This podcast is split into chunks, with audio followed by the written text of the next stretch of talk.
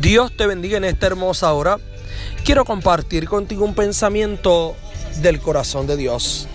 La palabra del Señor nos dice en el Salmo 63, verso 7, porque has sido mi socorro y así en la sombra de tus alas me regocijaré. ¿Sabías?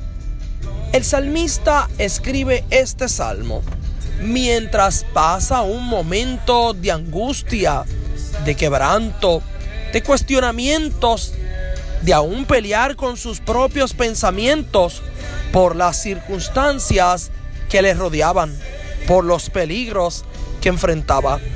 Pero aún por encima de todas esas situaciones, él sabía que Dios había sido su socorro, que Dios seguía siendo su socorro y que Dios por el resto de sus días en la tierra sería su socorro.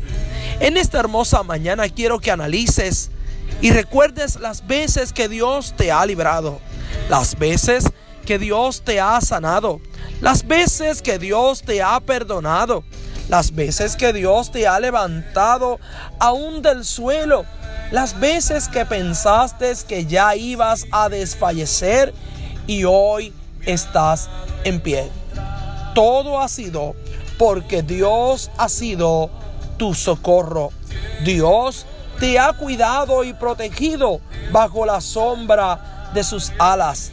Por lo tanto, debemos entonces hacer como el salmista, que en medio de todas las circunstancias que enfrentamos, nos regocijemos, estemos tranquilos reconociendo que Él es Dios y que Él es el mismo ayer, hoy y siempre.